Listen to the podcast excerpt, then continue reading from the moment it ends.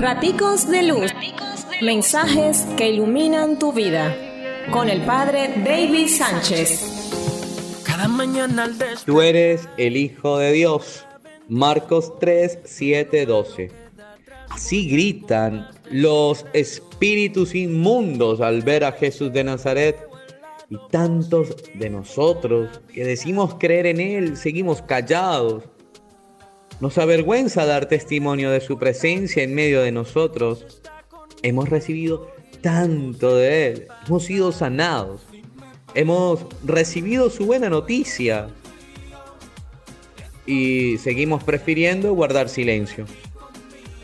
El Evangelio nos habla del número de discípulos que va en aumento. Son tantos que ahora Jesús de Nazaret tiene que buscar estrategias para poder hablarles con tranquilidad. Porque su misión no es solo sanar a los enfermos, sino que hay que anunciar y edificar el reino de Dios. Y es en medio de esta experiencia donde encontramos a los espíritus inmundos que reconocen a Jesús de Nazaret como el Hijo de Dios. y lo hacen a voz en grito. Entonces, estemos atentos porque cuando asumimos la misión del discipulado del Señor, cuando optamos por continuar con esa misión del reino de Dios, los secuaces del maligno estarán por allí haciendo de las suyas. Entonces, tenemos que aprender a valernos de eso para manifestar que lo que estamos haciendo es la obra de Dios. Muchos siguen buscando al Señor que les sana, que les alimenta, que les perdona, pero no puede quedarse en una búsqueda superficial como quien quiere alcanzar un milagro y nada más.